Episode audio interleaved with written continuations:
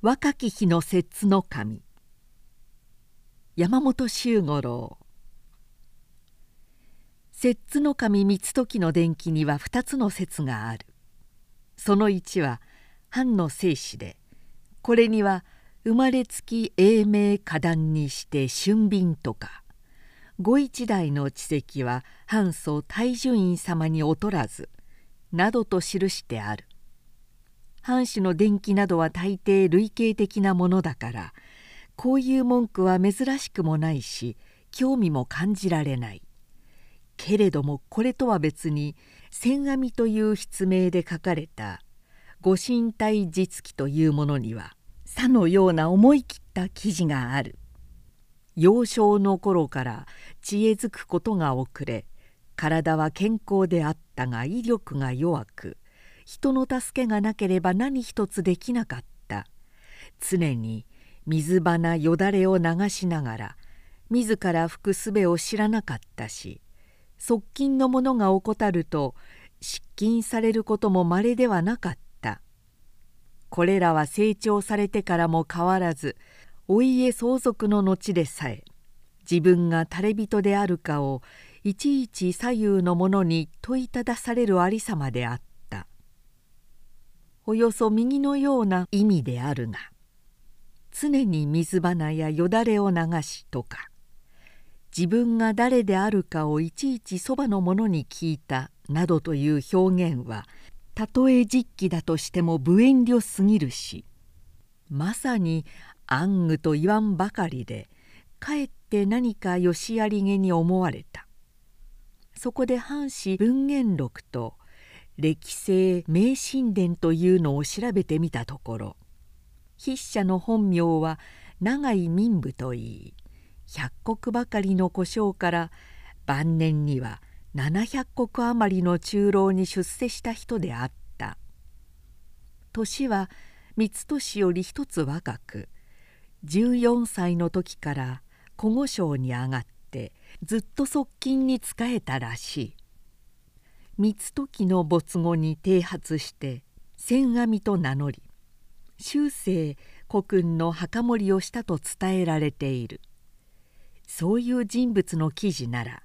嘘や誇張はないだろう。実記にも245歳の頃よりやや尋常の分別がつくようになったと書き続けてあるがそれでもなお生死にあるような称賛の軸は見られないし格別著しい知跡というものも挙げてはいない。ただ一つ三時が家督相続をしたことについてさのように同情した一条が目を引いた。兄君源三郎光中様には帰郷のお振る舞いをしとて拝着されそのため世子になられたのであるがご知能を遅れたまえる御身には重責の患いいかばかりかとまことにおいたわしく思われた。藩士の系譜は全構図のようになっている。ここに話す出来事のあった時清寿院と呼ばれる光和は54歳で隠居しており光時の兄である源三郎光中は26になっていたが15歳の時精神異常という理由で廃着され江戸麻布の下屋敷にこもっていた。摂津守光時は10歳で世子に治り17歳で松平信濃守の娘をめとった。夫人の名は不明であるが結婚した時はもう25歳で光時より8つも年長であった。光和は52歳で隠居し光時が家督を相続して摂津守に任ぜられた。これは彼が19歳の時であるがここでちょっと注意しておきたいのは彼の祖父も父も藩の政治にはほとんど無関心だったことだ。祖父の光明は東樹院と呼ばれるが若い頃から焼き物に凝り麻布の下屋敷に釜を作らせて自ら皿や鉢や壺や茶碗などを焼いて一生を終わった。父はそんな趣味さえなく29歳で家を継いでからずっとまるで隠居のような生活を送ってきていた。これは領地の事情にもよると思われる。というのは国元の地勢は極めて良い。中部山脈を北にし南東に広く翼屋が開けている。気候が温暖で作物がよくできるし三筋の清流と大沼と呼ばれる湖水には指示それぞれに漁町の獲物が多い。またこれらの豊かな物産に加えて交通の便がいいから5万6千石という氷高より実習は2万石も多いだろうと言われている。したがって反省は安定し領内に事の起こるような例も極めて少ないから政治のために藩士を煩わす必要もなかったと言えるかもしれないこのことは植生にも表れていた江戸国元ともに住職は世襲の交代制で40年近い間佐にあげる書家がその席を占めていた。上代画廊望月吉太夫浜岡図書国本敏頼坂倉西宮浜岡十郎兵衛一位殿もそば用人浅利十太夫来すうねめ江戸画廊秋元六郎左衛門望月蔵之丞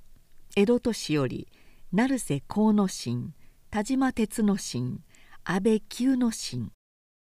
他にも中老や寄り合いその他の養殖があるがこの話では右に挙げた書家とそれらが5年交代できちんと伝承された点を記すだけでいいと思う。こういう状態の中で光時は家督相続をして摂津の神に任じ1年置いて21歳の10月初めての国入りをした。初めての国入りだから初入部の祝いから始まっていろいろと儀式が多い。無論国元では怠りなく準備を整えていたのであるがその大半は省略されてしまった。旅中のお疲れがまだ言えないから。そば用人の浅利十太夫がそう発表し諸子陰見も略され恩賞目見えも略された。恩賞目見えというのは孔子切符徳能などを城中に読んで藩主が褒章する。ほぼ5年に一度くらいの割で行われてきたが先代の河内守光和が病気がちで7年余りも帰国しなかったのと光時が初入部であるためとで領民たちから期待されていたものであった。諸子陰見は略されたが二の丸御殿で祝宴が開かれ目見え以上の家臣が宴に列した。価格によってそれぞれ10人または5人というふうに組んで御前に進み至高の膳をいただいて下がる。そして大広間で主演をするという順序になっていた。光時は上段に座っているだけであった。下膨れのおっとりした顔立ちで上背のあるいい体格だが目つきや口元に締まったところがなく疲れたような寝不足なような捉えどころのないぼーっとした表情をしていた。後ろの左右に小姓が3人おり1人は博士を捧げていたが他の2人のうち永井民部という小姓頭は時々身をかがめて光時に何事か注意をしすると光時は出かかっていたあくびを半分でやめたり袖でゆっくりと口の周りを拭いたりするのであった。上段のすぐ下に三阿郎そば用人年寄り肝入りらの重臣たちが並んでいたが上代家老の浜岡図書とそば用人の浅利十太夫とは時々三時の様子を見て互いにうなずいたりささやき合ったりしていた。言葉はほとんど聞き取れないが三時を見る時の二人の目には哀れみと警部の色が現れており特に十太夫の顔にはそれが露骨であった。一度彼が唇をゆがめて図書にこうささやくのが聞こえた「構わずに置けば居眠りを始めます」一時ばかりでその支配が終わると三時は先帝へ移った。先帝では上代家老をはじめ6人の重臣と主演があり家中から選ばれた娘たち10人が給仕を務めた。これには訳がある。三時と性質の間にはまだ子がなかった。年が違いすぎるのか体質が合わないのか結婚してからもう5年になるので重臣たちは医師と相談し国元の健康な娘を側室にあげる。ということに決まった。その時医師は「ご自身で気に入ったものの方がよい」と主張したそうであって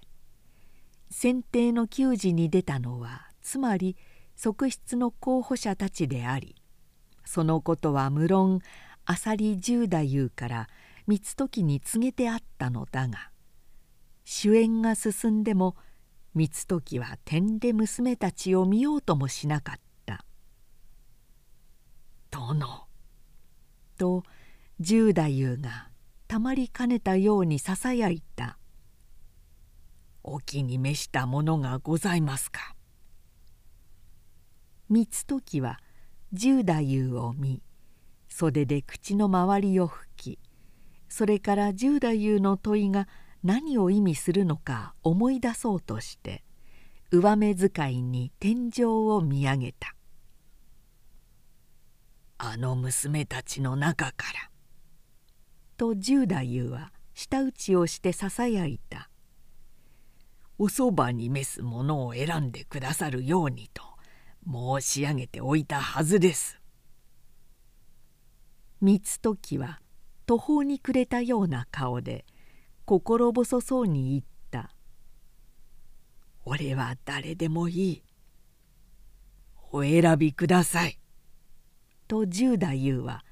ささやき声で厳しく言った「お気に入ったものが一人や二人はいるはずです。お選びなさい」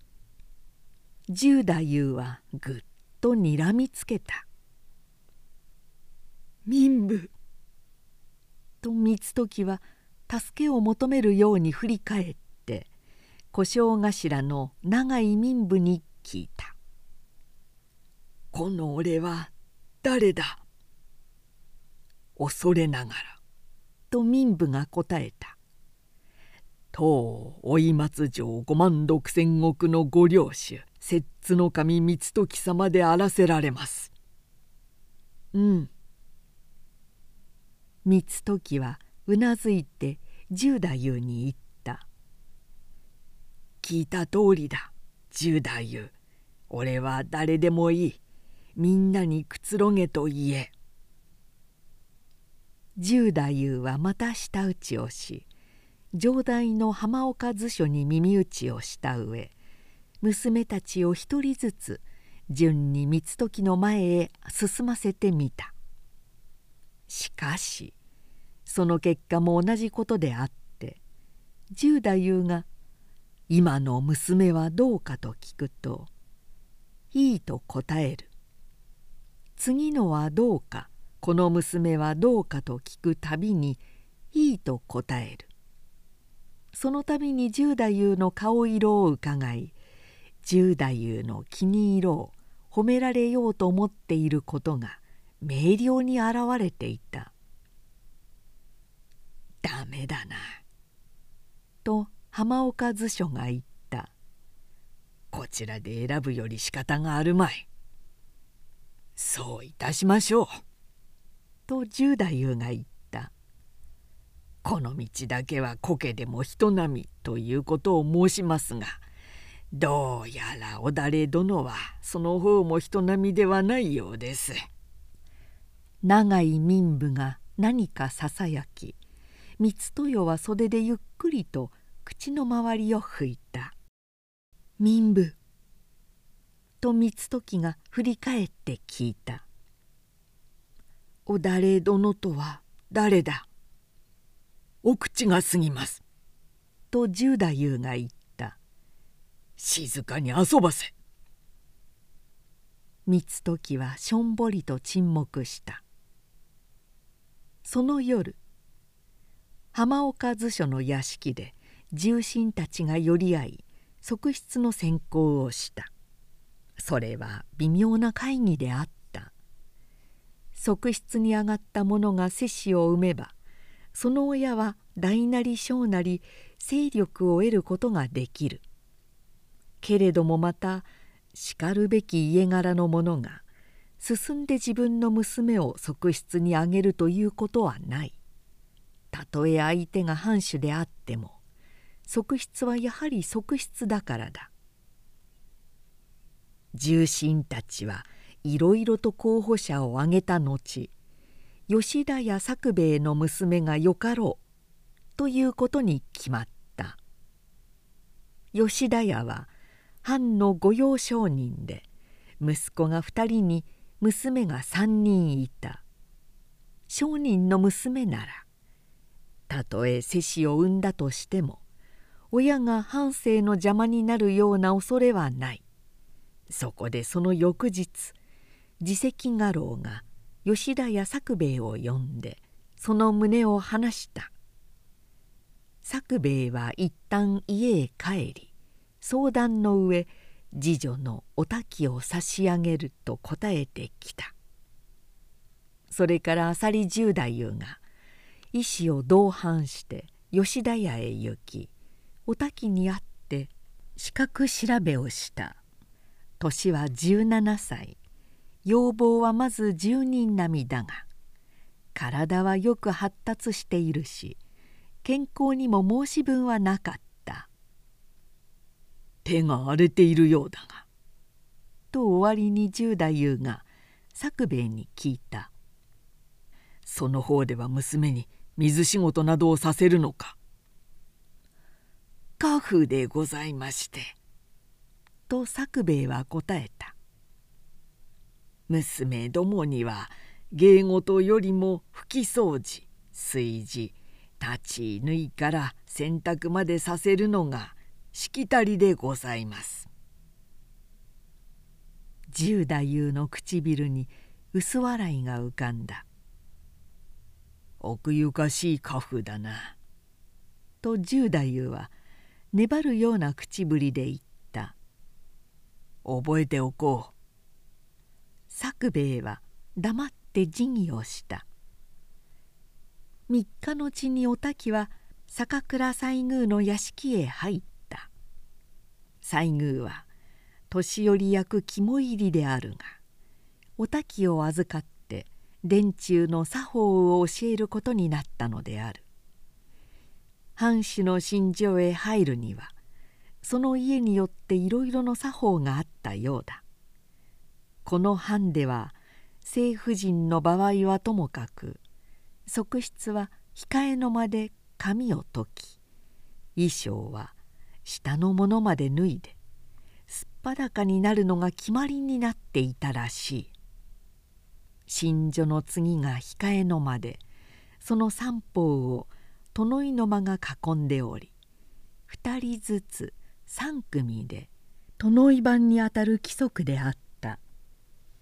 側室が一子もまとわず髪も解いて新女へ入るのは凶器など持ち込む危険を防ぐためだという通説がある事実書家の記録には刑罰その他の争いからそんな手段が用いられた例もあるようだがそれだけの理由であったかどうかは一概には決められないようである。信女での作法はこのほかにもいろいろあり多くは語ることも書くこともはばかられるという種類のものだったそうである。お滝は坂倉家で24日これらの作法を詳しく教えられた上城へ上がり二の丸の雪見御殿に入った坂倉家でお滝を指南したのは菊岡という老女であったが御殿へ入ると2人の女中と3人のはしたがお滝につけられた。11月下旬大沼で鴨漁が行われた時光時は初めてお滝を見た。大沼は城下町の西北2里ほどのところにある湖で山岳地帯から流れ込む五筋の渓流の水をたたえ湖面に追松川の落ち口がある。三時の行列は午前3時に質問。湖北を回って菩提所の瑠璃工事へより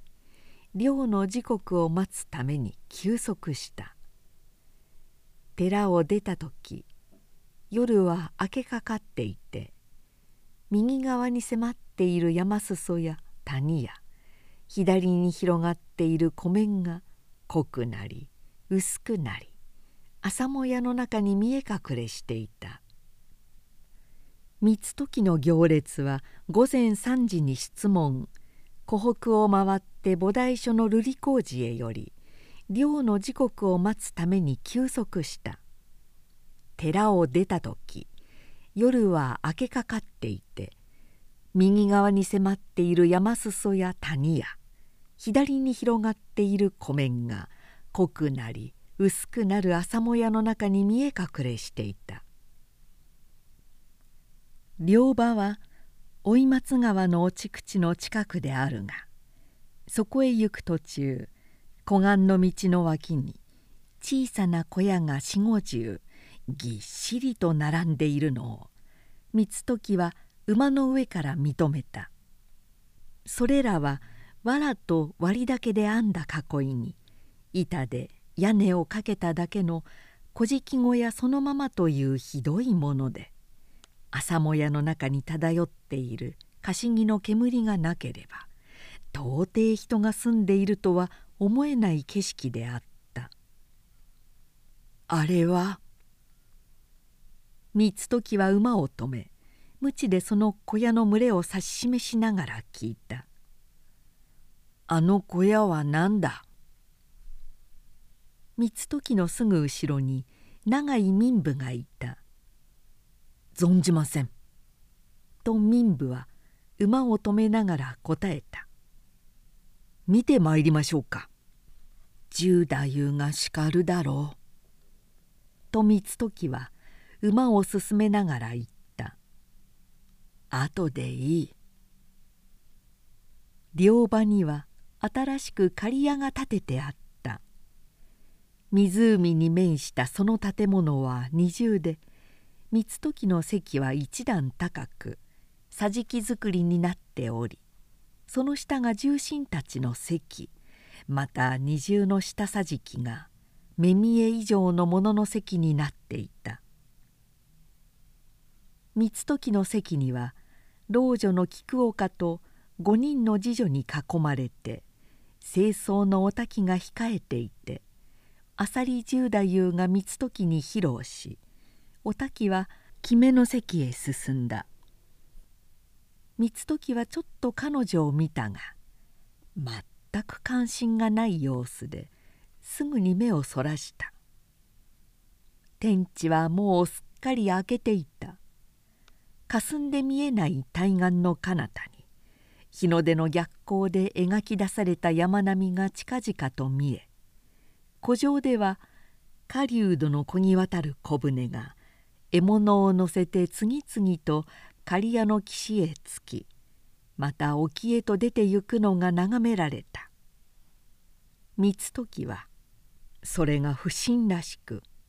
漁はどういう方法でするのかと聞いた。すると自責画廊の望月吉太夫が枝流しという療法を説明した。それは枯れ枝に餅を塗りつけて流すと水面に降りたカモがその枝をつかむとか翼を取られるとかして飛べなくなる。それを小舟で集めるという仕掛けであった「面白いな」と光時は面白くなさそうな声で言った「では鷹も弓も使わないのか」使わないと吉太夫が答えた「ふーん」としばらくして光時が言った「武家の狩りのようではないな」すると十太夫が「殿」と睨んだ「いや武家のようだ」光時は袖で口の周りを拭きながら言い直した「武家の狩りのようだ。面白いな」だがもうその漁には興味をなくしたらしく光時は目を上げてあちらこちらを見回した。湖上にはまだもやがたなびいているが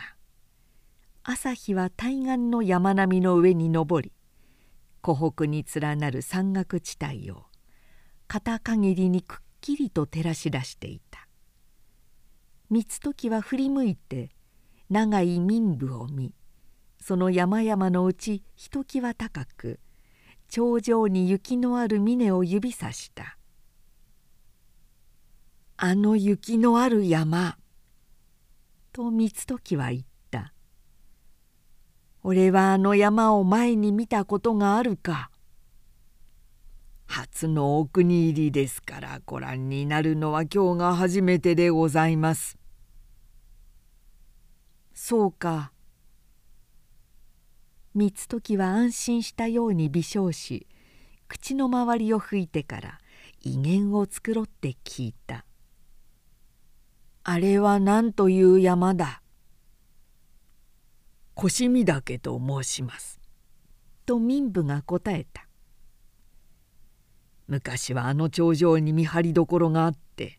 不法に国越えをする者や密漁者などを取り締まったのだと伝えられております民部はよく知っているな。私はお国元で生まれ10歳までこちらで育ったのです。お口の周りをどうぞ。光時は袖で口の周りを拭いた。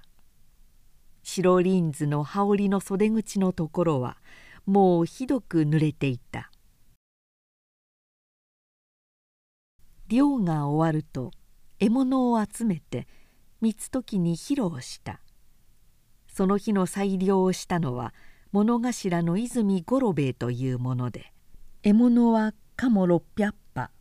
市議その他が80羽ということであった。それから獲物を利用った膳が配られて小主演が催された。まず支配から始まって次に光時が全部に向かうと「望月吉太夫が上段際まで席を進め大沼の鴨について語った。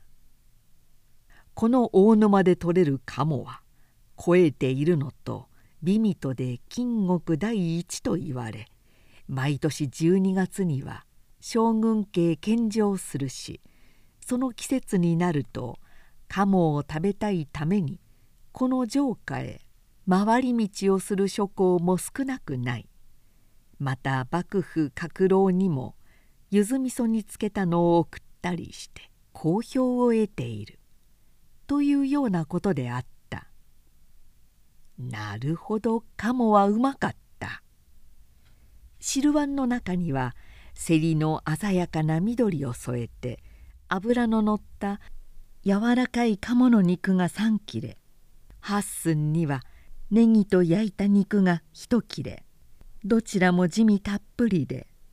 それが毒味などの作法があるためほとんど冷めていたが口の中いっぱいにうまさが広がり舌が溶けるかと思われるくらいであった。しかしそれだけであった。汁にした3切れ焼いた1切れ。それだけで鴨は終わりだった。他のものはもっと食べたようだ。入りにしているいい匂いもしたが三時の膳に乗った鴨はそれだけであった。三時はもっと欲しかった。腹もまだ空いていたので箸を持ったまま悲しそうに民部の顔を見た。すると向こうで十太夫が「えっ!」と咳をし三時を睨んだ。その時お滝は三時がしおしおと箸を置き口の周りを拭きながらべそをかくのを認めた「十太夫」と三時は悲しげに言った「みんなにくつろげと言え」十太夫は軽く抵当しながら舌打ちをした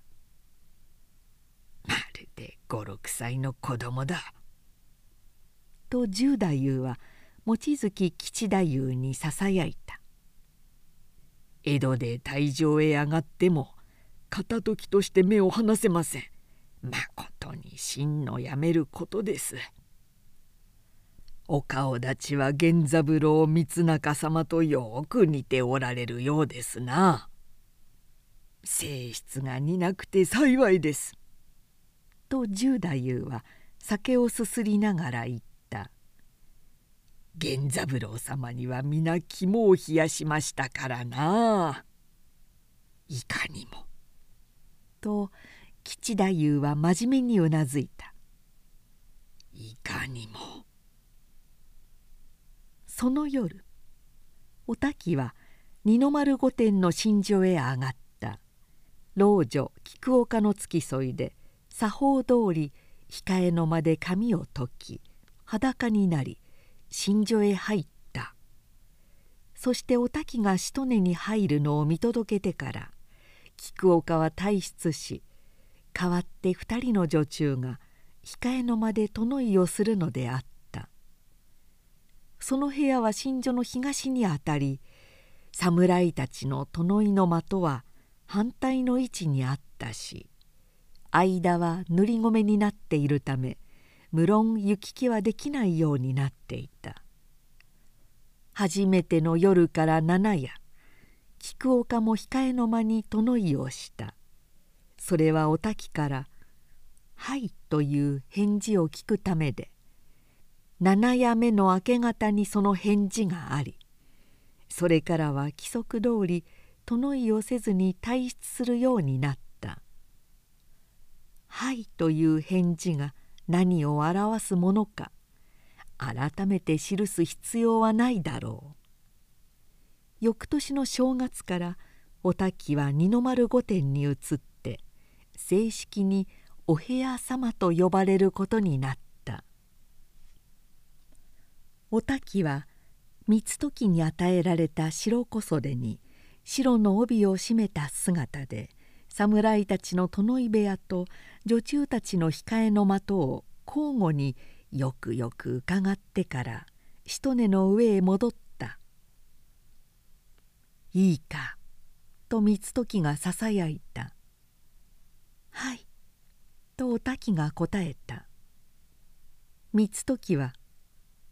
休め」とささやいた。一根は二つありどちらも厚く重ねて広く大きい。お滝は礼をして自分の一根に入り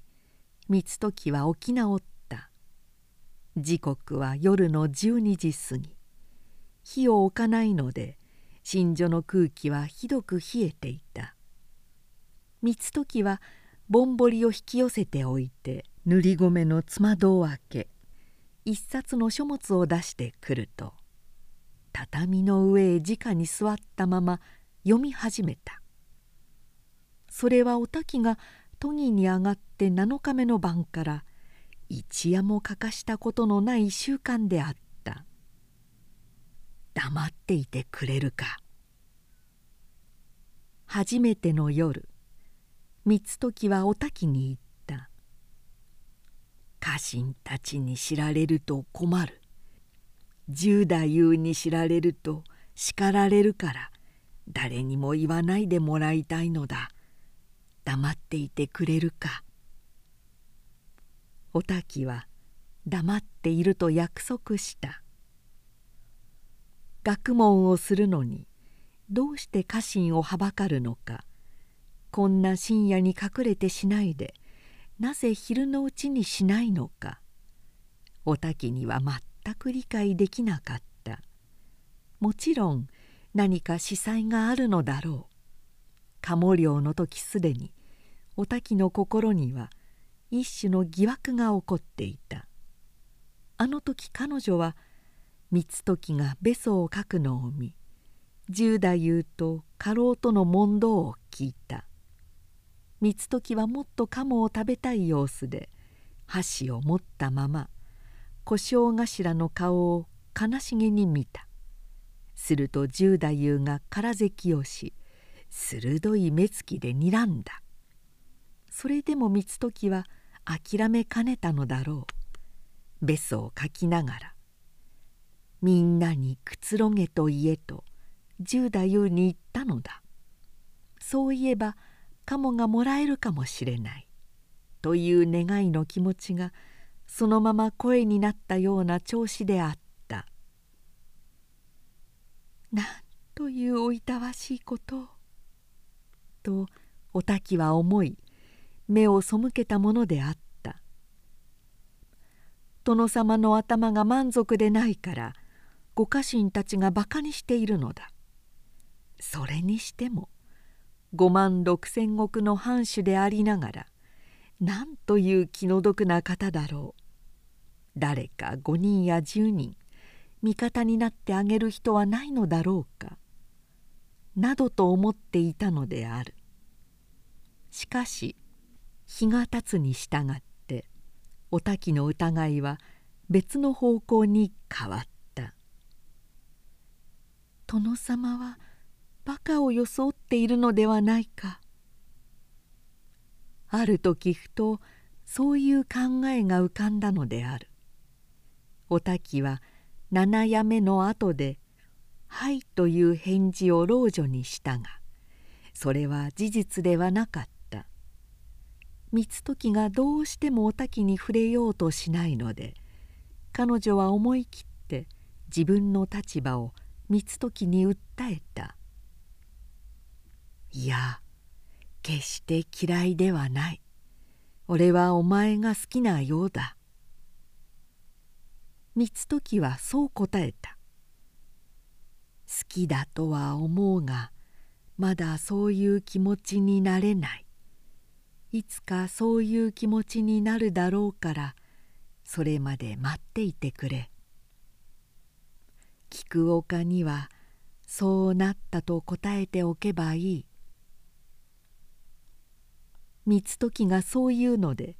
老女にはその通り答えたのであった。その時お滝は非常にうれしかった。三時の言葉には真実が感じられたしそれ以上に自分を人間らしく扱ってくれたことがうれしかったのだ。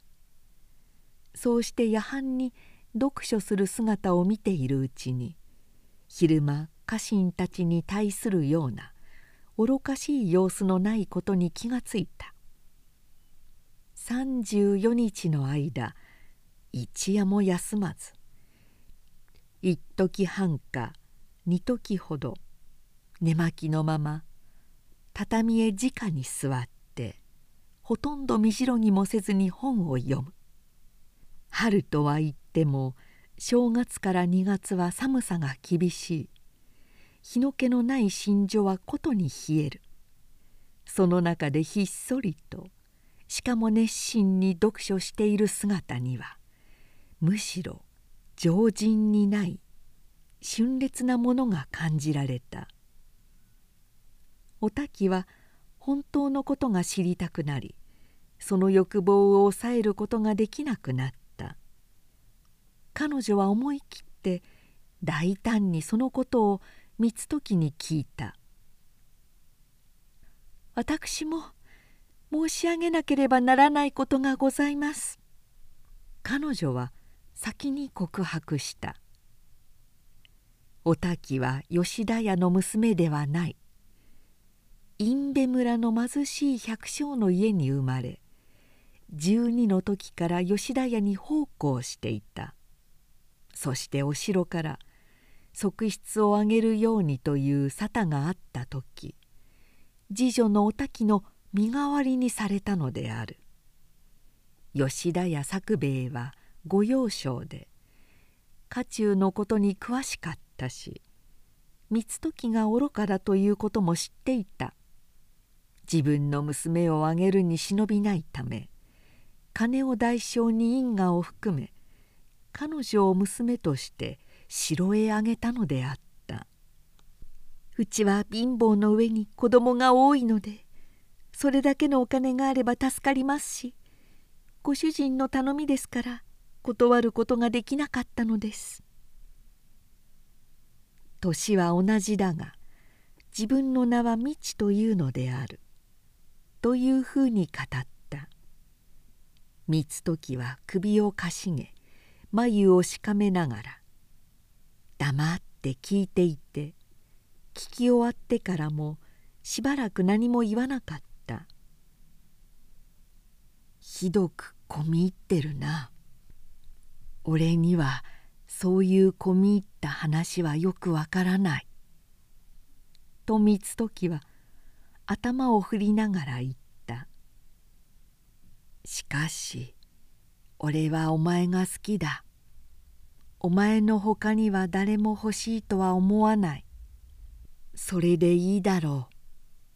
とお滝の顔を見守った。お滝は三時の様子をつくづくと見た。彼女の話を理解しようとして首をかしげ眉をしかめて聞き入った表情は作ったものではないようであった。こんな簡単なことが本当にわからないのだろうかお滝がそう思っていると三時は袖で口の周りを拭きながらどもりどもり言った俺はこの通りの人間だ。俺の愚かさは装っているものではない。けれども家臣たちの考えているほど愚かでもないつもりだ。とにかくこうやって勉強しているんだからそのうちに少しは頭がよくなると思う。そして微笑しながら俺はこう見えても辛抱強いんだよ」と言ったお滝は今しとねの中から三時の読書に熱中している姿を見てその時の言葉を思い返しながらやはりそれが三時の本心であろうと心の中でうなずいた。自分が人より知能の遅れていることを知り人並みになろうとして密かに努力している。それが事実だろうと思い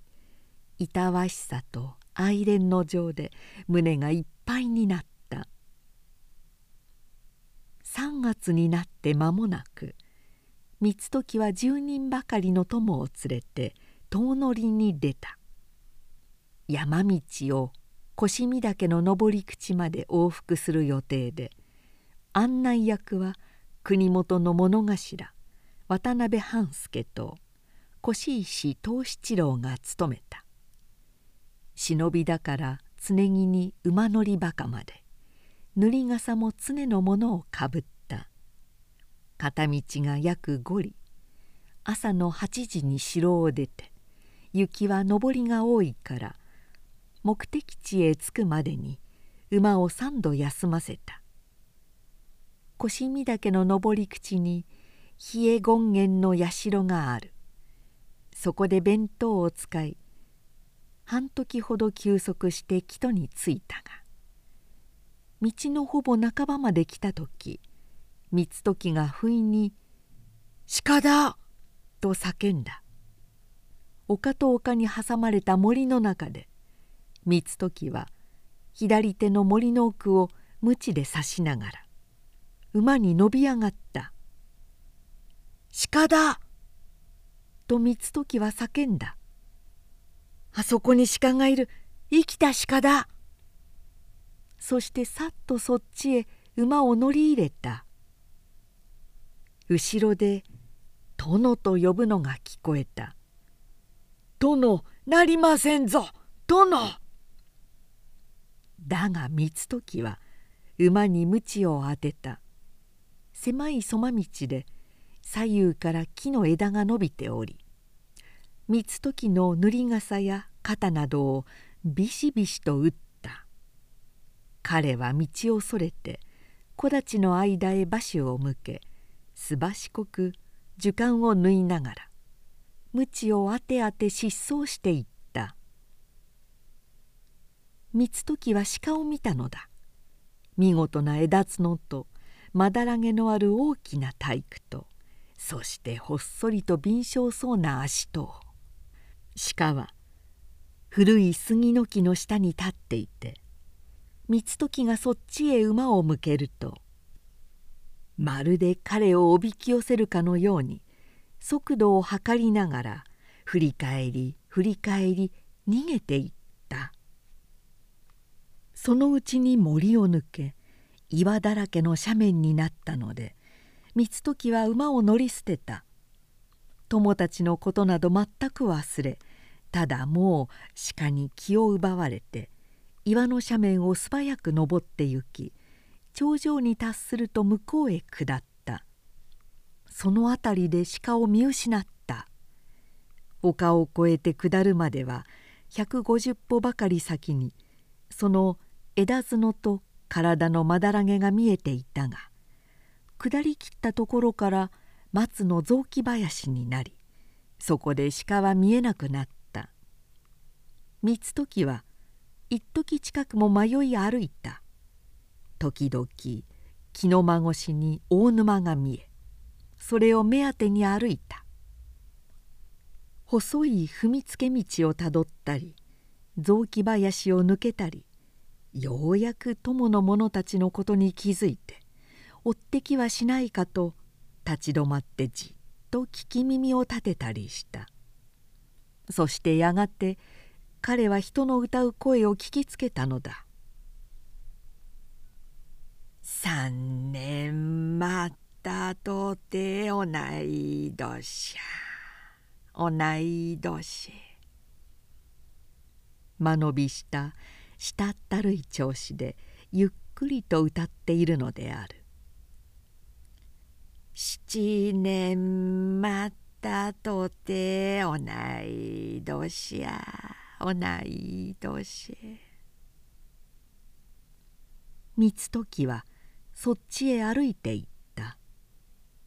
雑木林の端が木くずされた崖になっておりその下の裸な赤土の空き地で一人の老人が土を掘っていた。歌っているのはその老人ですぐ後ろに汚らしい小屋の集落がありその向こうに大沼の広い水面が眺められた。いつか見た小屋だと光時は思った。そうだ鴨漁に行った時だ。瑠璃工事から出て間もなく道の脇にその小屋のあるのを認めあれは何だと民部に聞いたものだ。休みたいなと光時はつぶやいた。喉も渇いたし少し休みたい。休んでゆこう。彼は雑木林の中を戻りおよその見当をつけてそっちへ降りていった。間もなく光時はその小屋の一つで老婆と話しながら茶をすすっていた。小屋の中は暗く板張りの床へむしろを敷いただけで。一間きりの花の使えそうな狭い部屋の隅にどれが何とも区別のつかないガラクタがつくねてあり物の吸えるような匂いが一面にこもっていた「お茶はございません」と初めに老婆が言った「お茶などはとても私どもの手には入りません」「桑茶でよろしゅうございますか」光時が飲んでいるのはその桑茶であった。それは桑の葉を陰干しにしたものだそうで中風よけにもなるということだったが日向臭くておかしな味のするなんとも妙な飲み物であった「二十年待ったとて同い年同い年」。裏の方でまだ歌の声がしていた「お侍様はお城の方ですか?」と老婆が目やにだらけの目で三時を見た「私は霞目でよくお姿が見えないんですが」「そうではない」三時は口の周りを拭きながら言った裏で歌っているのはこの土地の歌か。あれは一兵衛さんと言って気が狂ってるんですよ。と老婆がちぐはぐな返事をした。お城の方でないとすると旅のお方ですか。まあそうだ。と三時が言った。あの老人が気違いだって川鍋が鴨漁の乙女場になってこの隠兵衛村へ追われてから気が狂ったんです」と老婆は言った「自分の田や畑がなくなっちまったもんですからね。ああやって何にもならない赤土を掘っては埋め掘っては埋めしているんです。畑でもうなってるつもりなんでしょう。もう3年以上も同じことやってるんですよ。どうして自分の田や畑がなくなったんだ？今言った通り川辺が鴨漁の乙女場になったからです。乙女場とはどういうことだ？老婆は布切れで目やにを拭きながら語った。今鴨の狩り場になっているところは川辺村といって3つの部落に50横の農家があった。農作と漁業を重ねていたが5年前藩校の漁場として乙女場に指定され五十横全部が立ち退きを命ぜられた。乙女場は重臣の直轄となり氷奉行の支配でその許しを得なければ立ち入ることができなくなった。土地を追われた五十横のうち10個ばかりは他へ移住したが残りの40横はこの印部村へ仮小屋を建てその日暮らしの生活を始めた。そこは瑠璃工事の事業で時代なども不要だったし鴨の猟期には領人の役を命ぜられるため一個について10票から15票までの米が給されたからそれともう一つ彼らは何代もその土地に住んでいたので大沼のそばを離れることができないのであった。神奈川の方にも同じようなことがありますよ」と老婆は続けた「神奈川と安井川と合わさるところに旗野という村がありますがね。そこも5年前鮎漁の乙女場になって川筋で稼いでた人たちが40家族も立ち退かされましたよ。ええ。その人たちもやっぱり似たり寄ったりで平取というところで小屋住まいをし鮎漁になるとお役に出て人数だけの米をもらってやっていますよ。その乙女場というのは光時は少し考えていて聞いた「ここの領主のために使われるの」か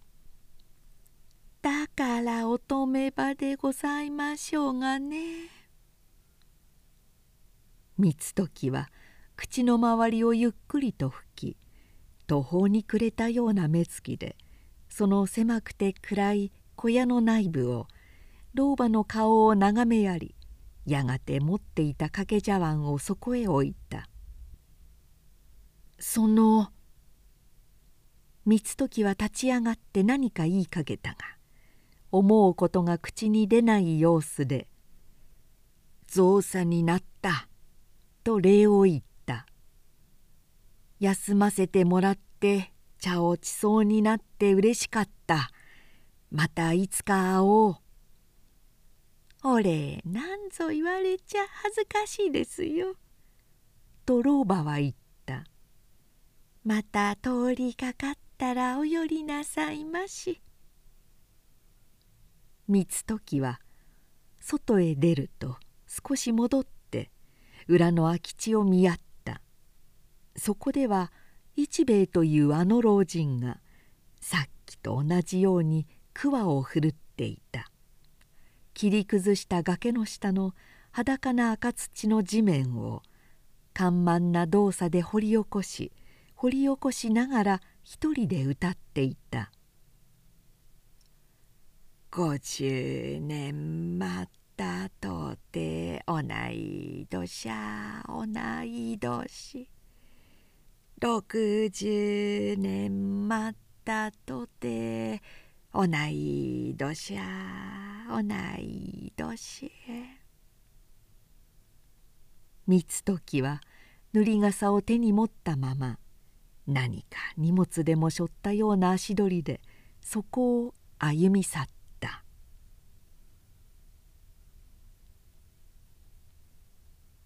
城へ帰ると浅利十太夫に叱られた。はぐれた友の者たちとは瑠璃光寺の山門の前であったが案内役の渡辺半助が城へ使いを走らせたので城からも捜索の人数が出された。十太夫は鹿の話を信用せず光時が計画的に友のものをまいた。というふうに疑っているらしく容赦のない調子で問い詰めた。すると永井民部が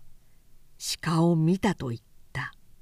「私は殿のすぐ後ろにおりました」と民部は言った「殿が鞭で刺されました時二三十軒彼方の杉の木陰に鹿がいてそのまま素早く森の奥へ走り込むのを認めました」すっとだと光時は手真似をしたこんなふうにすっと森の奥の方へ「お口数が過ぎます」と十太夫はにらみつけ光時の口のあたりを指さした「お吹き遊ばせ」そして光時が口の周りを袖で拭こうとすると「開始!」と言いながら自分の懐を押さえてみせた光時はしょげた顔つきになり懐紙を取り出しながら左手の袖でよだれを拭き十太夫は舌打ちをした「大切な御身をもって共にはぐれ道に迷うなどとはご軽率も甚だしい」と十太夫は叱った御身に万一のことでもあったら取り返しはつきませんぞ。ご用事ならともかく今後はきっと慎み遊ばせ。民部と光時は長い民部に聞いた「俺は誰だ?」とおい松城主にして」と十太夫が民部より先に激しい調子で言った「五万六千石のご領主摂津の神光時様です」まだそれがお分かりにならないのですか。俺が領主なら」と光時はどもりながら言った「自分の領内を歩くのにそれでも危険なことがあるのだろうか」十太夫は鋭く咳をした。光時は口をつぐみ持っている返しをぼんやりと見て何のために返しなど取り出したのかといぶかるように首をかしげた。その夜半例のように読書を始めようとした時光時は無意識に鼻歌を歌った。印部村のあの狂老人の歌った歌である。お滝は自分のしとねの中で聞いていた。歌うと言っても無論ささやき声だし本人が意識していないのだからほとんど文句は聞き取れないはずであるがお滝はびっくりしたように起き上がって光時の方へすり寄った「どうしてその歌をご存知なのですか?」光時は振り向いてお滝を見た「七年待ったとて」という今の歌です」とお滝がささやいた。どうしてそれをご存知なのですか？俺が歌ったか。前からご存知なのですか？いや今日聞いたのだ。と光時は言った。印部村というところで気の狂った老人が歌っているのを聞いて節も文句も単純なので覚えてしまったらしい。お前も知っているのか？はい。お滝はうつむきながら口の中で言った。その気の狂った年寄りは一兵衛と申しまして私の母方の祖父でございます。光時はちょっと黙った。そのとしばらくして光時が聞いた「そのあの歌は古くから歌われていたのか」「はい。節は古くからの野良歌ですけれど文句は祖父のでたらめでございます」妙な文句だと思った。頭がおかしくなってから歌い出したものですから。終わりがあるのか？死ぬまで待ったとてというのがおしまいでまた初めの三年待ったとてに帰りますの。光時は沈黙しやがて言った「時間が惜しい。また話そう」お滝はしとねへ戻った。光時は乗馬と槍が好きで毎日午前に馬を攻め午後は槍の稽古をした。どちらも好きな割に上達せず乗馬の方はともかく槍の稽古では指南役が手を焼いていた。江戸で槍を教えたのは貝原小藤寺というものであるが国元へ来てからは長い民部が相手役を務め毎日一時は欠かさず稽古をした。遠乗りのことがあってから間もなく槍の稽古をしながら民部が声を潜めて光時に話しかけた。そこは二の丸御殿に付属した藩主専用の稽古所で広さは10軒に20軒ほどありその時は故障の者が3人控えていた。民部は光時を巧みに誘導して故障の者たちから離れながらごく低い声で話しかけたのであった「ご本心をお明かしください」民部は掛け声を上げ右へ位置を変えながら言った「どうなさるおつもりですか？ことをお始めになるのはいつのことですか?」光時はけげんそうに民部を見た「お槍が下がります」と民部は注意をし高く掛け声を上げてさらに右へ回り込みながらささやいた「私はおそばへ上がって以来ずっと殿のご様子を拝見してまいりました。そしていつかはそのご仮面を脱いで事をお始めになるに違いないと信じておりました」光時は当惑したように民部の顔を見守り民部は大喝して月を入れた。光時は危うく身をかわし槍を横一文字にして次の月に備えた。民部は構えが違うと言い光時をぐいぐいと片隅へ圧迫していった「月をお入れください」と民部がささやいた。光時は月を入れた。民部は大きく左へ開きそれからまた間を詰めた。この度のお国入りには何事か遊ばすと思っていました」と民部は言った。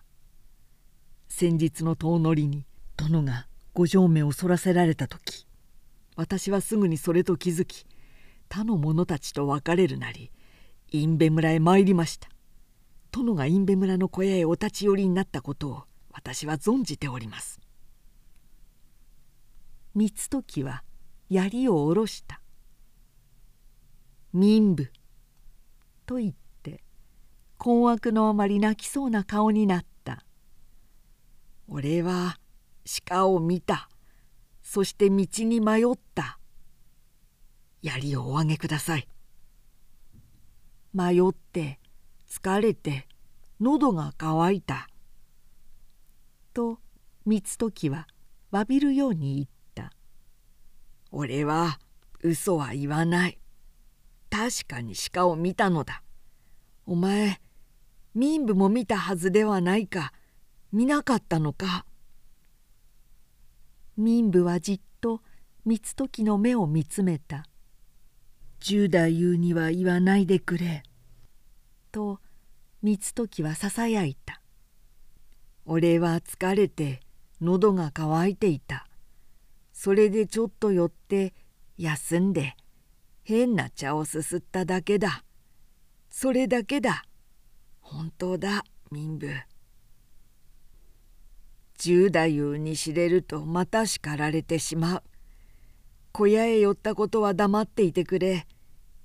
黙っていてくれるな。民部。どうぞおやりを」と言って民部は光時の槍を受け取りながらささやいた「ご心情へ差し上げるものがございます」「ご覧になりましたらすぐお焼き捨てくださるよう。私は一命を投げ打ってご奉公する覚悟でおります」光時は気の抜けたような目でぼんやりと民部の顔を見ていた。それから数日後の夜一綴りの書類が新所へ届けられた。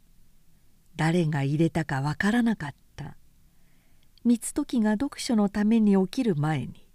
殿井の間の西側の襖が開きその書類を入れるとすぐに襖を閉めたものがあった。お滝は目を覚ましていて襖の閉まる音を聞き起き上がってそっちを見た。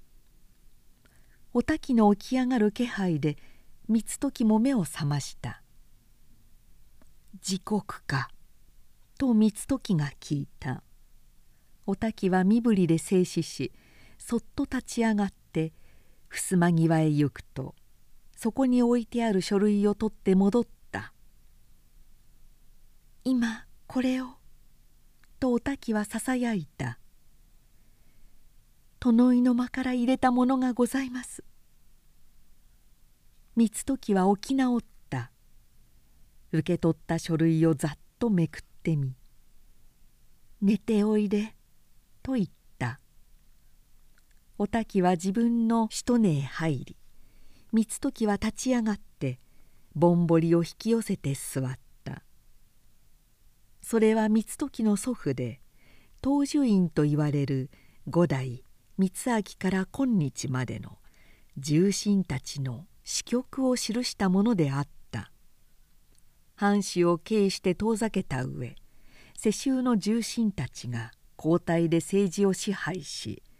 年々1万石以上にあたる横領を続けてきた。その例を詳しく列記してあるが乙女場も一例として挙げてあった。鴨は猟期ごとに2万羽近く取れる。少ない年でも1万羽を下らないし名物として知られているため高い値段でさばくことができた。それは古くから湖畔の住民たちの生計を支えるものであったが5年前に乙女場の指定をして一部の住民を立ち退かせて氷奉行の支配に移し取れた鴨の大部分をお勝手入りとして売るようになった。乙女場の指定は無論藩主の領場という名目であるし打った大銀も藩主の内度に入れるという名目だが多くの例と同様実際には重臣たちが分け取りをしているのである。神奈川の鮎の乙女場も同じことであるしどちらも立ち退きを命ぜられた住民たちは急忙している。彼らがいかに急忙しているかはご自身でご覧になった通りである。そういう注も加えてあった。またこれらのことは代々のそば用人である浅利クルスの両家が主導者で他の重臣たちは利のために付和しているに過ぎない。したがって両そば用人を抑えれば禍根を断つことは困難ではないだろう」と書いてあった。三時は読み終わってからかなり長いこと黙って何か考えていた。彼には考えなければならない多くの問題があったのだ。三時はお滝の方へ振り向いた。起きているか?」「はい」と答えてお滝は起き直った「話すことがある」と三時はささやいた「殿井の様子を見てくれ」お滝はそっと立ち上がった。そして殿井の間の様子を入念に伺い戻ってきて三時の脇に座りながら皆眠っているようだと答えた「困ったことができた」と光時は口の周りを拭きながら持っている書類を見せた「この書き物なんだがお前文字が読めるか?」「金文字だけでございます」ではざっと話して聞かそう。三時は書類の内容をあらまし語ってから数日前槍の稽古の時に長い民部の言ったことを告げた「読んだら焼けと言うがお前どうしたらいいと思う?」「分かりません」とお滝は答えた「殿様のおぼし召し次第ではいけませんのでしょうか」それがわからないのだ。三時はいつも読書の時に使う文台へ肘をつき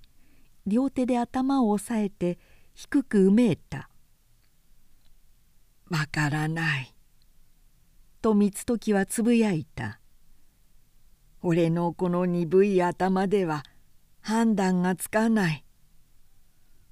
そこに書いてあることが不審だとおっしゃるのでしょうか。そうではない。これは事実だ。と三時は言った。これとほとんど同じ訴状を江戸でも密かに受け取ったことがあるしその中のいくつかは俺にも事実だということが分かっている。では何がお気がかりなのですか？三時は沈黙した。それは痛ましい沈黙であった。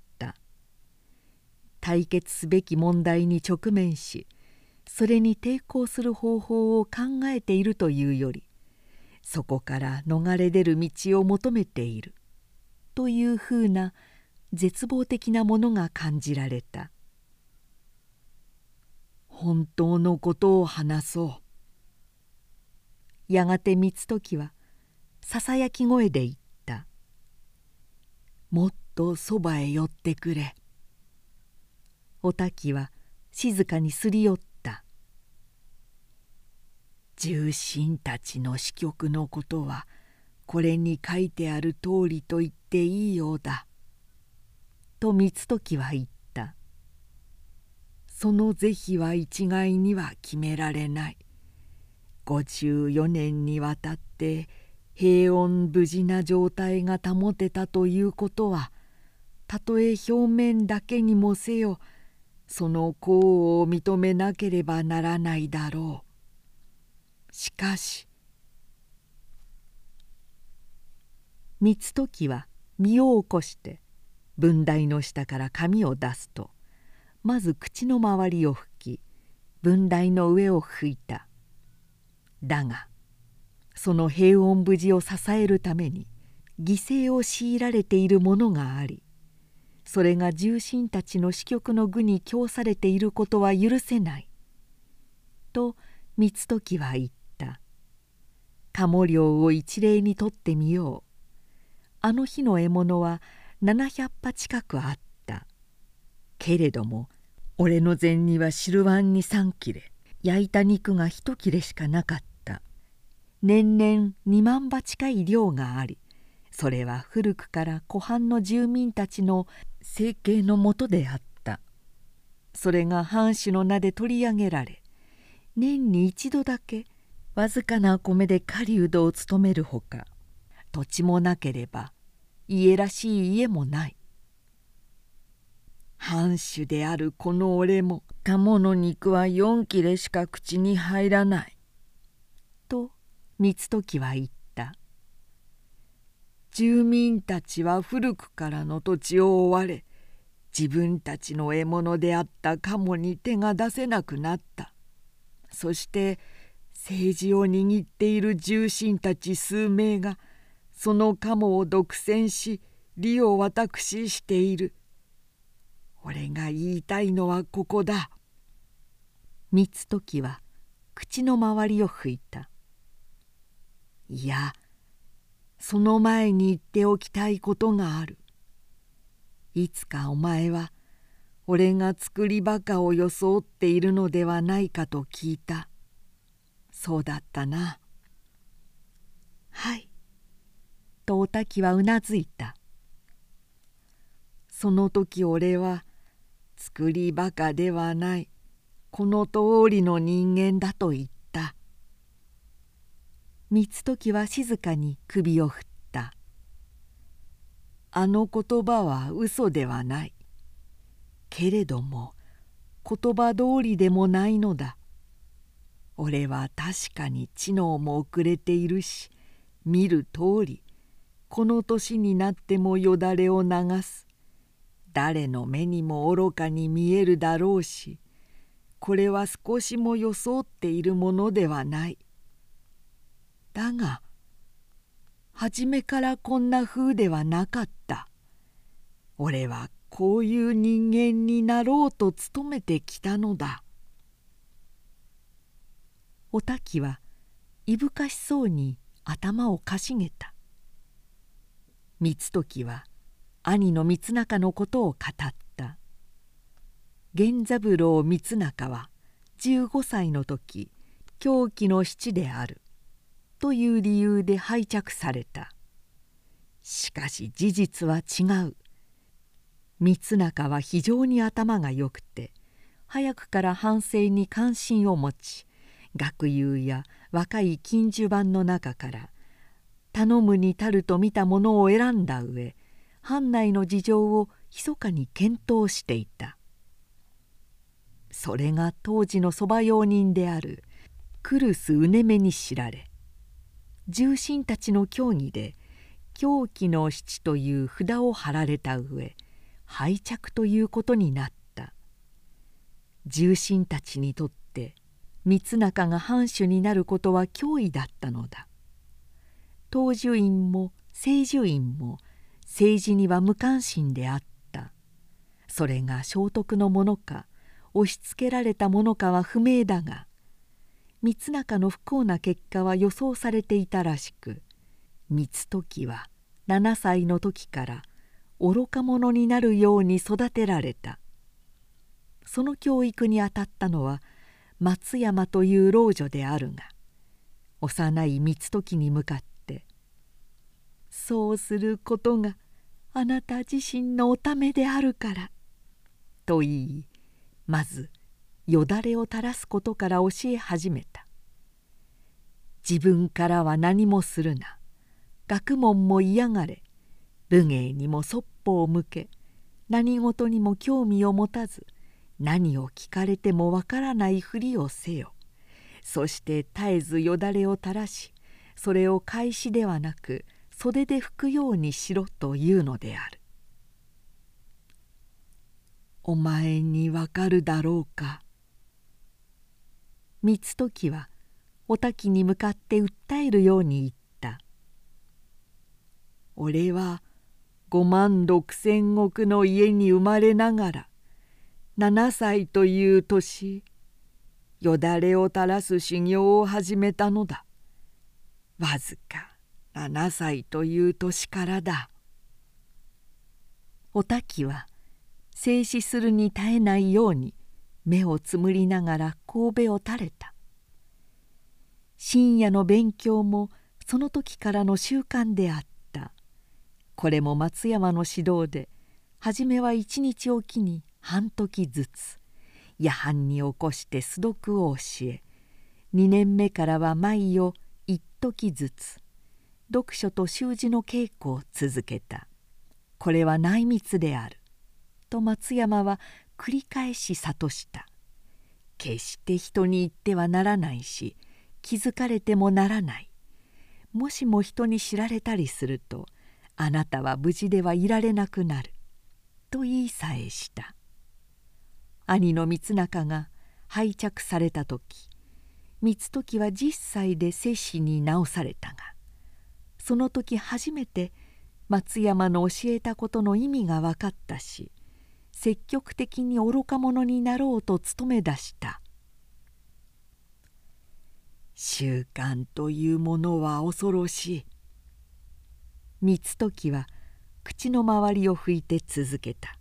「お前の見る通り今ではこのよだれを止めることができないし物事の判断も鈍く自分の意志を表に表すことができない。俺のこの愚かしさは装っているのではなくすでにぴったりと身についてしまったのだ。いいえそれは違います。お滝が急に顔を上げていった「それはおぼし飯違いです」光高は首を振って殿井の間の方を見合った。お滝は口をつぐんだ。松山はおととし死んだ。と光時は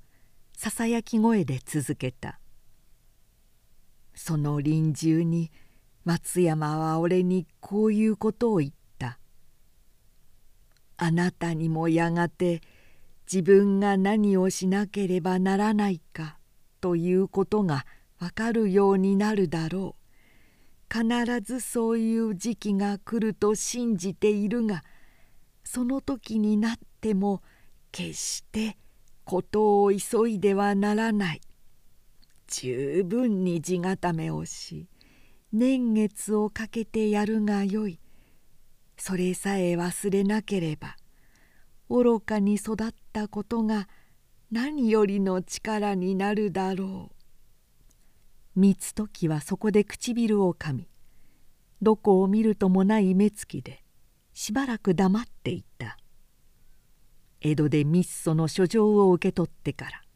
三時はそれとなく藩内の事情に注意し始めた。そして初入部をし鴨寮のことや印部村の老婆の話などで自分のしなければならないことの方向がおぼろげながらわかるようになった「ぜひ善悪を別にしてもいい」と三時は言った。政治の権力を握る少数の者がその領主を飾り物として遠ざけ権力を振るって領民を思うままに絞る。俺の言いたいのはここだ。権力を握る少数の重臣がそこから得る利得を守るために領主をデクにし領民を威嚇し中級する。ただ権力を握っているというだけで彼らはそうすることができるのだ。三時はゆっくりと口の周りを拭いた。これだけ言えば俺が何をしようと思っているかわかるだろう。お滝は黙ってうなずいた。松山の遺言の通り俺は決して急がないつもりだ」と三時は言った。年月をいとわず入念に地固めをしてから手をつける。この民部からよこした書類にしても果たして民部の本心であるかそれとも浅利十太夫の罠であるか今の俺には判断がつかない。それでお前の思案を聞いたのだ。江戸で受け取った訴状は読んだことを悟られないように元あった場所へ戻しておいた。今度は読んだら焼けと言うが焼けば読んだ証拠になるだろうし罠だとすれば取り返しのつかないことになる。おたきお前ならどうするか聞かせてくれ。わかりません。おたきは考えてから力なくかぶりを振った。私にもわかりませんけれど江戸でなすったようになさる方が無事ではございませんでしょうか。それでは他の者に見つかる恐れがあろうし民部が本心だとすれば無事には済まないことになるぞ。おそらくこれを差し入れた者が取り戻すと思いますけれどもし夜明けまでそのままにしてありましたら私が良いようにいたします。しかしどうするのだ？塗り米へしまっておきます」とお滝は答えた。そしてもしも咎められた時には知らずに片付けたと申します。三時は考え込んだ石にでもなったように身動きもせずずいぶん長い間黙ってぼんぼりの日を見守ったままじっと考え込んでいたがやがてお滝の方へ振り向いてにっと微笑し口の周りを拭いた「十年待ったとて同い年ゃ同い年」と三時は秘密を明かすような楽しげな表情でささやいた「死ぬまで待っても同い年は同い年」いい歌を聴いたらしいぞおたき。いい歌だ。今の俺には何よりの歌だ。おたきはけげんそうに「どういうことでございますか?」と三時を見た「その書類は取っておく」と三時は言った「焼くこともないしお前に心配もさせない」俺が自分で持っていよう」それで大丈夫でございますか？愚かに育ったことが力になるだろう」と松山は言った「その通りだ。俺が何か始めるとしたらこの愚かしさが何よりの武器だ」と三時は微笑した「それは無論もっと先のことだろう。年月をかけてゆっくりやる。子孫じた時再起のできないような真似はしない。辛抱することでは誰にも負けないからな」そして静かに立ち上がり「おいで」と言って手を伸ばした。彼はお滝の手を取って立たせると自分のしとねの方へ誘いながらささやいた「ようやく約束した時が来たらしいよ」お滝は三時を見つめた。何の意味かすぐには分からなかったのだろう。しかし突然ドキッとしたように目を背けると顔を染めながら震え出した。三時は立ったままでお滝を抱いた。彼もまた震えていた。5月初旬に神奈川で鮎漁が行われた。お滝は体の不調で出られず三時も風邪気味で気が重かった。しかしその日は例年初鮎の日と決まっているそうですっかり支度ができているから伸ばすわけにはいかないと十太夫が言った。もちろん逆らうことはできない。三時はくたびれたような気分で出かけた。両場は旗の村というところで神奈川と安井川の合流点から少し下に当たっており鴨漁の時と同じように半ば河原へかけて新しい刈屋が建ててあった。漁法は柳と投網で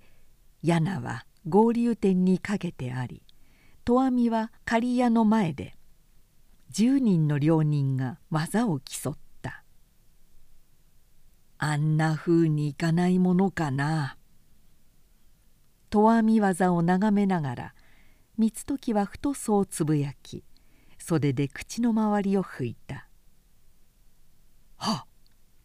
と言って長い民部が後ろから身を伸ばした「何でもない」と三時は言った「ああれは焼かずに持ってるぞ」民部は黙って伸ばした体をまっすぐにした。あの時の書類は罠ではなかった。あれから日数が経っているのに何事も起こらない。十太夫はじめ重臣たちにも変わった様子は見られなかった。三時はそのことを思い出して民部に自分の意思を伝えたのであった。後ろにいる民部がその時どんな顔をしたか三時には分からなかった。だが何も言わずに座り直した気配で彼がその意味を了解したことだけは見当がついた。あんなふうにやれたらな。三時はまたそう思った。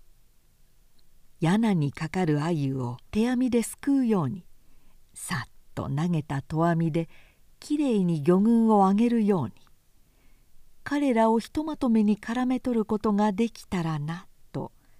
光時は思った。獲物の鮎が刈谷の前に運ばれ光時に披露された。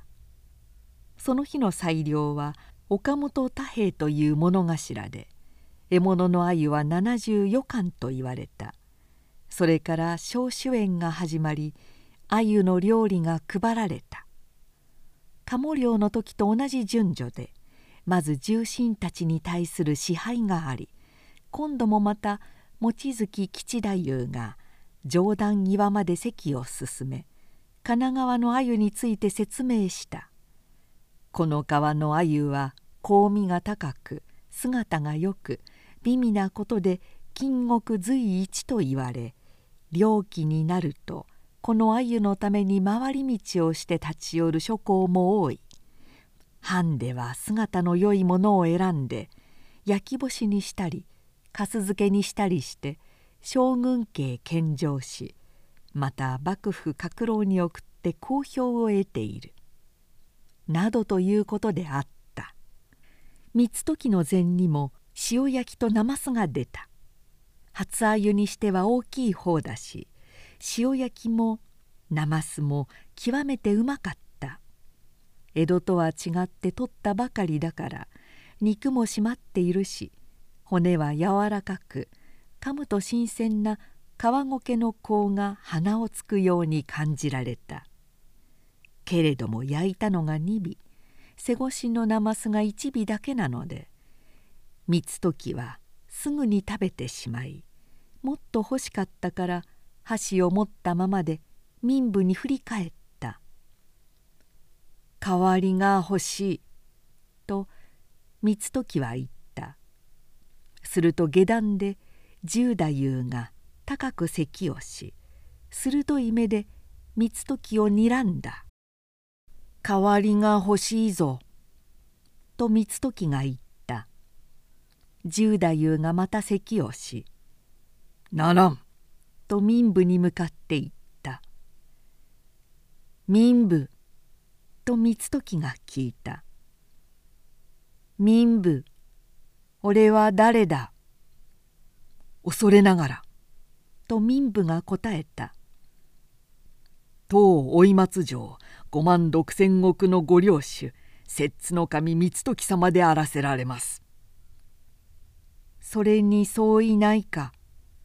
と光時は十太夫に聞いた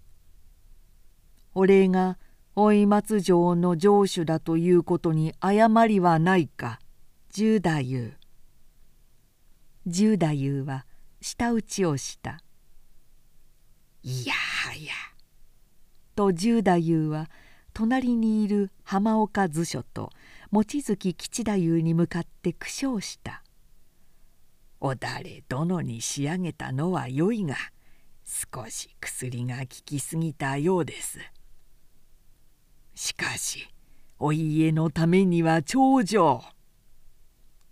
浜岡図書がそうささやいた時光時はべそをかいたような顔で民部に言った「民部槍を持って参れ」長い民部は不審そうに見返した「表に槍があろう」と光時が言った「あれは十代送電であり領主の印である。俺が領主である印に欲しいのだ。持って参れ」民部は重臣たちの方を見た「摂津の神光時は俺だ」と光時は口の周りを拭きながら言った「俺が申しつけるのだ。民部槍を持って参れ」長い民部は立っていった。藩主の行列には飾り道具がある。領内のことだから略式だが槍だけは必ず立てるしきたりでその日も無論立ててきたし。ここへ着いてからは刈谷の前に立ててあった。重臣たちは十太夫を見た。三時の常にない様子がいぶかしかったのであろう。十太夫は警部したように唇で笑い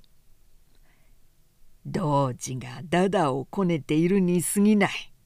と言って平然と杯をあげていた。民部が槍を持って戻った。飾り道具ではないから短い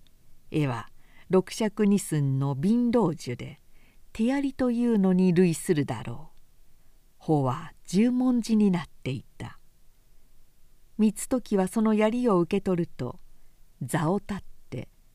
上段の端へ進み「十太夫」と呼びかけた。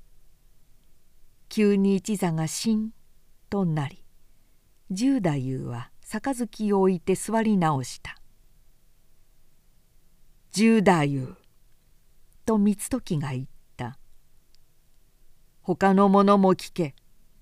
侍の心得として「君恥ずかしめらるれば真死す」ということがあるようだ。知っているか?」殿。と十太夫が鋭くいさめた「知っているか?」と三時が言った「図書はどうだ？吉太夫はどうだ？知っているか？いないか？民部その方はどうだ？恐れながら」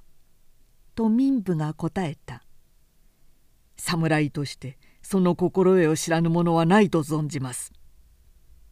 よし。と三時はうなずいた。ここでは家臣が漁師を恥ずかしめている。十太夫もっと寄れ。十太夫は動かなかった。唇に霊笑を浮かべたままその座を動かずに言った